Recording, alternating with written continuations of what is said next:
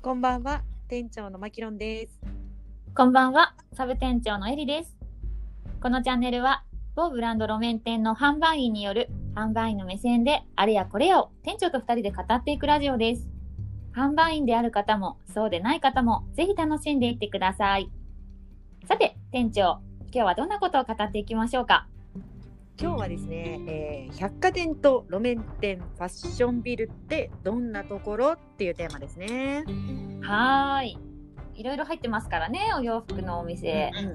いろんなところにあるもんね。ありますね。私たちは今、路面店で働いてますけど、うんうん。今までどんどうですか店長は？働いてきましたか？いろんなところでそうだね、ちょいちょいいろんなところで働いているけれども、ファッションビルが一番私は長かったかな、時間で言えば。うーんうん。そうなんですね。うん。なんかこう時代を割とこう牽引していくビルだよね、ファッションビルって。うん。なんかこうトレンドのお店が入ってたりなんか日本初出店とか、ああ、そうそうそうそうそう。そういうのが多いイメージですよねやっぱり。うん、でやっぱりこう若者が集まる街の中心にあったりとかするしあのお店の入れ替えもね結構あったりするところだから結構こうそれに合わせてこう自分たちもこうその色に合わせていくっていうのはなかなか難しいとは思うけれども、まあ、すごくね楽しかったねファッションビルっていうのはね。どう？逆にエリちゃんなんか百貨店とかも多かったんじゃない？そうですね。私は百貨店歴の方が一番長いですね。うんうんうん。ファッションビルもやりましたし、まあ、路面店も全部経験はしてるんですけど、うんうやっぱり全然違いますね。店長が言ったように、ファッションビルはやっぱ若者だったりとか、うんうん。まあ、入れ替えも激しかったり、まあ、トレンドを追っていくっていう、うんうん。なんかいわゆるこう、ベンチャー企業になるのかな、ファッションうんビジネスで言うと。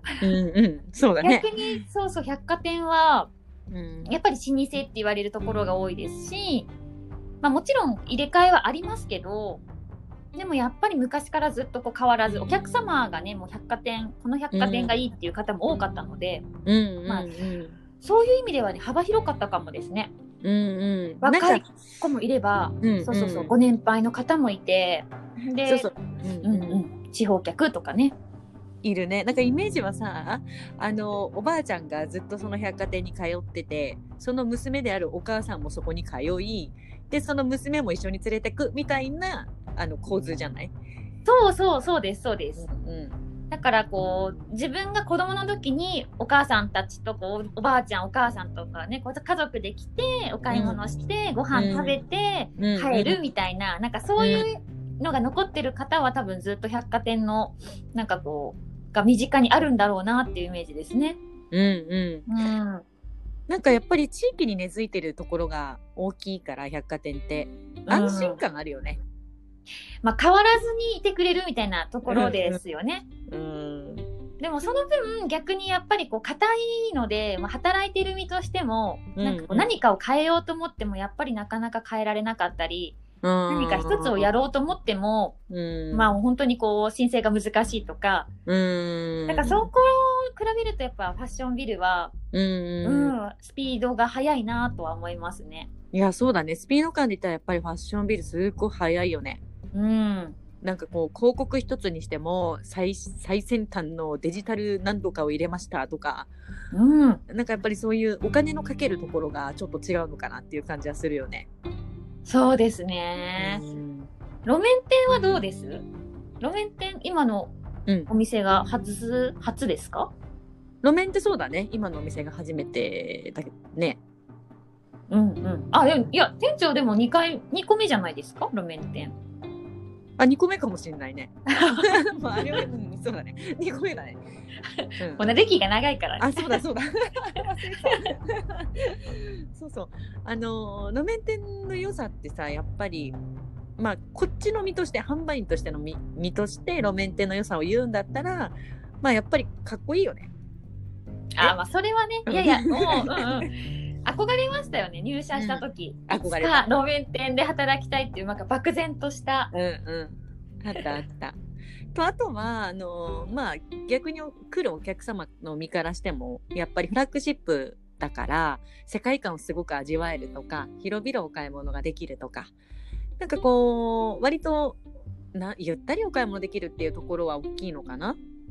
うんうんうん、確かにね。うん、ゆったりもできるし、まあ本当にもうすこのブランドが好きだからっていう風に来る人も多いじゃないですか。うんうんね、百貨店とかファッションビルっていろんなところがあって、こううんその中の一つみたいな感じなので、うんだからこの世界観を楽しみたいとか、うんここに行ったらきっと何かあるとかっていうちょっとこう期待値がやっぱ高いかもですね。うん、そうだよね。やっぱり、駅ビルとかさ、百貨店と違って、なかなかこう、雨の日とかでも、スッと行けるような状況にないのが路面店だと思うわけよ。そりゃそうですよね。うん、ちょっと歩くじゃない？大体。はい。うん。で、それでもやっぱり行きたいって思える場所であり続けなきゃいけない難しさもあるけど、でも、その分来た時のやっぱり感動っていうのは大きいよね。そうですね。うんって思ってほしいなって思って働いてますよね。そうそう。だから、あとはね、やっぱりその単純にフラッグシップであるから、あの、ブランドの顔であるっていう意識はもう、やっぱり全然違うよね。うん。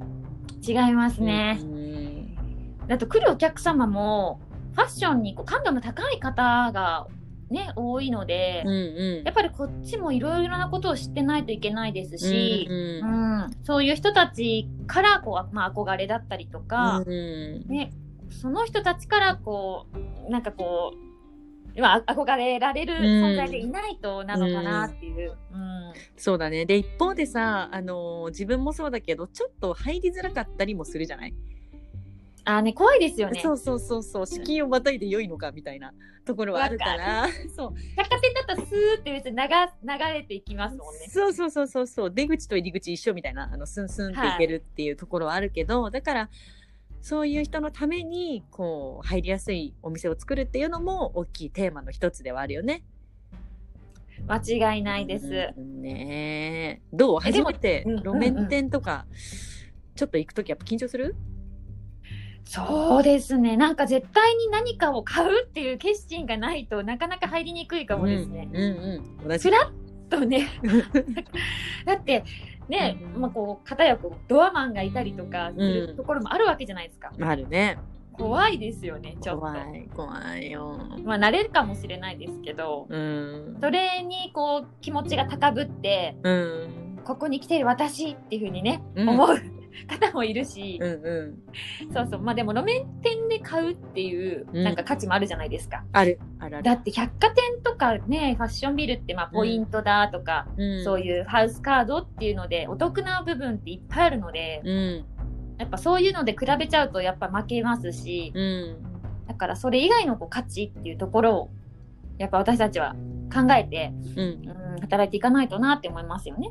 そうだね。やっぱり付加価値が大事だね。路面店においては。そう。うん。来てよかったってどれだけ思ってもらえるかっていうとこだからね。う。うんん。まあこんなこと言っても私結構百貨店好きですけどね。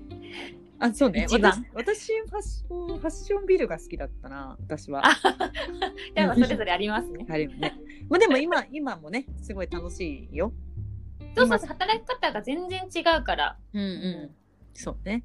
うん。じゃあ、今日店長はこんなこどうします？まとめましょうか。まとめられないんだけどさ。まとめないか。百百貨店と路面店ファッションビルって、まあ、それぞれ強みがありそれぞれ、まあ、苦労する部分もありますっていうところで、えーどこを選ぶのかはあなた次第ということでしょうかね。あなた次第。そして会社次第。会社次第。いや、まあ本当にそれぞれ、本当に働き方が違うよっていうのは言いたいですね。うん、うん、いいところもありますからね、それぞれに。そうですね。はい。はい。さあ、今夜のトークはいかがでしたでしょうか？販売員である方も、そうでない方も、販売員というお仕事に魅力を感じられましたか？このチャンネルは毎日更新しておりますので、えー次回もぜひ楽しみにしていてください。あと、ツイッターもやっておりますので、はいぜひよかったらメッセージいただければと思います。よろしくです。ね、お願いします。はいさて、次回のテーマは、他のブランドにもお買い物しに行くの？という内容でお話ししていきたいと思います。ではでは、またのご来店をお待ちしております。